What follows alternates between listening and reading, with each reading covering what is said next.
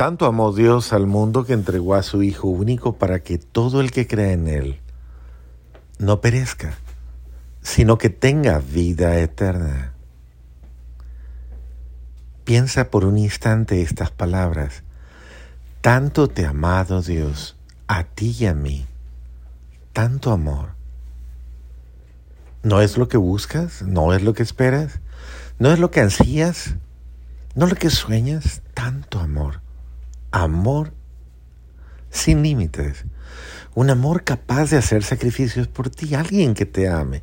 ¿Cuántas veces te lo has preguntado? Necesito, quiero a alguien que te, que me ame verdaderamente, que me valore, que me quiera, que me dé la vida, que, que haga por mí cosas maravillosas. Pues bien, ¿por qué no te das la oportunidad de pensar un segundo, un instante? Tanto te amado Dios que entregó a su único Hijo para que tú creas en Él y no perezcas y tengas vida eterna. ¿Qué es perecer? Pues es desfallecer ante las circunstancias, es decaer ante los momentos difíciles, es estar envuelto en aquellas realidades dolorosas que muchas veces te atormentan. Para que tú no te caigas, ¿cuántas veces dices, estoy que me derrumbo, estoy que me caigo, no puedo más? ya no doy más. Pues en esos momentos de prueba, en esos momentos tan difíciles, cuando te sientes atrapada, atrapado, encerrado, encerrada por circunstancias que te condenan, que tal vez parece que estuvieran pidiendo una cuota inmensamente grande de sacrificio, de dolor, de esperanza, y que te arrancan lágrimas de angustia y desesperación, de soledad, tristeza y depresión. En esos instantes tan difíciles, piensa, el bálsamo maravilloso es tanto me ha amado Dios que ha dispuesto que su Hijo amado dé la vida por mí. La primera lectura de los apóstoles, de los Hechos de los Apóstoles 5, 17, 26, en el día de hoy tiene un acontecimiento bellísimo que da risa. Es la paradoja precisamente de aquellos que están en contra de los, de, de los amados del Señor y cómo el Señor los defiende. Dice básicamente la palabra que eh, los judíos, los sumos sacerdotes, habían eh, encarcelado a los apóstoles, los tenían encerrados, custodiados. Y el ángel del Señor se apareció, les abrió las puertas de la cárcel, los sacó y les dijo, váyanse.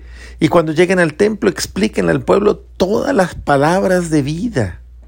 Y entonces ellos al oírlo entraron en el templo al amanecer y se pusieron a enseñar. El sumo sacerdote al amanecer mandó la guardia a que sacaran precisamente a los presos. Cuando llegaron, fueron los guardias y no los encontraron en la cárcel. Y volvieron a informar.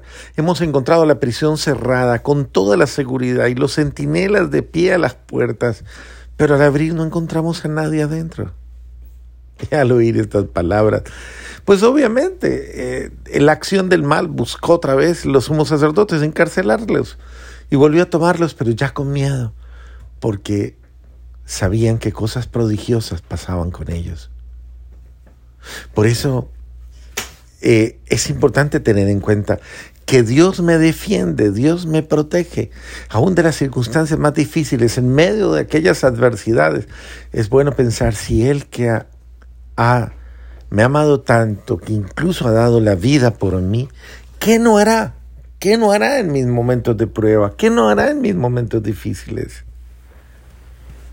Porque Dios envió a su Hijo al mundo no para juzgarte, sino para salvarte. Lo ha enviado para que te comprenda, para que te ame, para que comprendiéndote te diga, me he hecho hombre para sufrir como hombre, padecer como hombre, sentir como hombre, soy como tú. Y desde tu humanidad te digo, luchemos juntos, hagámoslo juntos. Yo estoy contigo, yo te acompaño. Este Cristo es aquel hermano que se ha hecho solidario absolutamente de todos. No ha venido a juzgarnos, ha venido a ayudarnos a vencer, ayudarnos a ir a la victoria, ayudarnos a superar nuestras tribulaciones. Por eso el que cree en Él no será juzgado. Y tristemente, pues el que no cree está bajo el dominio de sus propias limitaciones y de sus propios fracasos.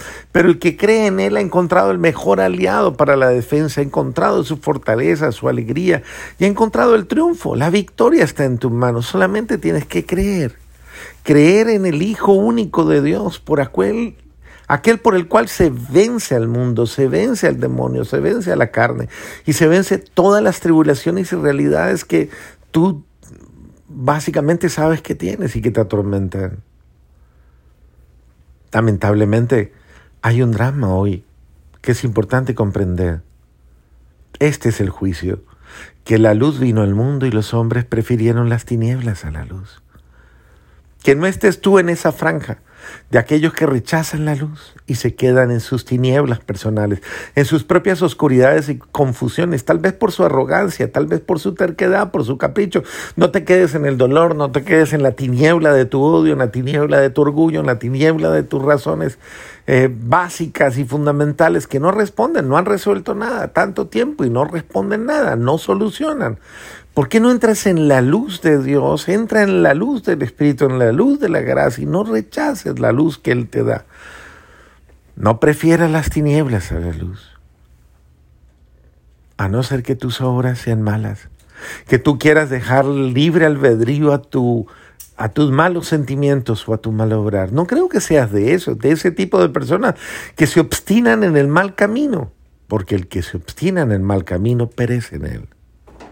Todo el que obra el mal detesta la luz y no se acerca a la luz para no verse acusado por sus obras. Por eso le tienen miedo a la verdad. Pero tú no eres de eso, tú eres de los que puede y quiere y desea experimentar una vida de libertad, una vida de bendición, una vida de luz. Por eso, qué importante es que te abras a la luz de Dios, a la luz de Cristo, a la luz de su amor. El que obra la verdad se acerca a la luz para que se vean sus, que sus obras están hechas según Dios. Ábrete pues a la verdad, ábrete a la luz y deja que esa luz ilumine todas tus acciones. No vivas más en la oscuridad de tus desaciertos.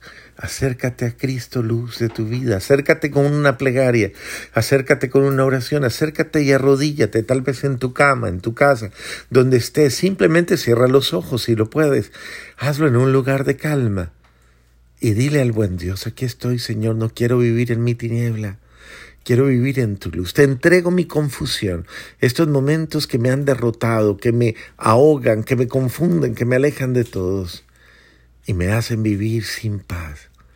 Y en este instante te entrego mi lucha, Señor. Quiero estar en tu luz, la luz de tu verdad y la luz de tu amor.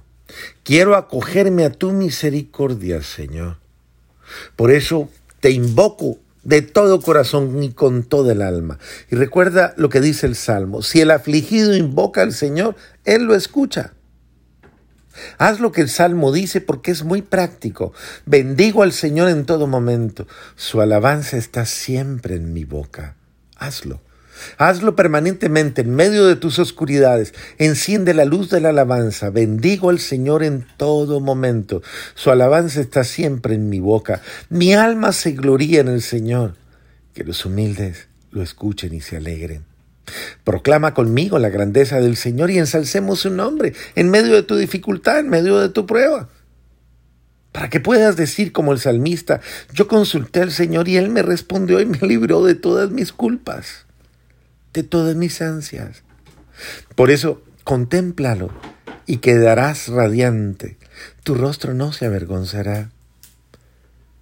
Acuérdate, si el afligido invoca al Señor, Él lo escucha y lo libra de sus angustias. Además recuerda, el ángel del Señor acampa en torno a sus fieles y los protege. Gustad y ved qué bueno es el Señor. Dichoso el que se acoge a Él. El Señor está contigo, Él no te abandona, Él te cuida y te protege y te llena de su gracia y de su luz.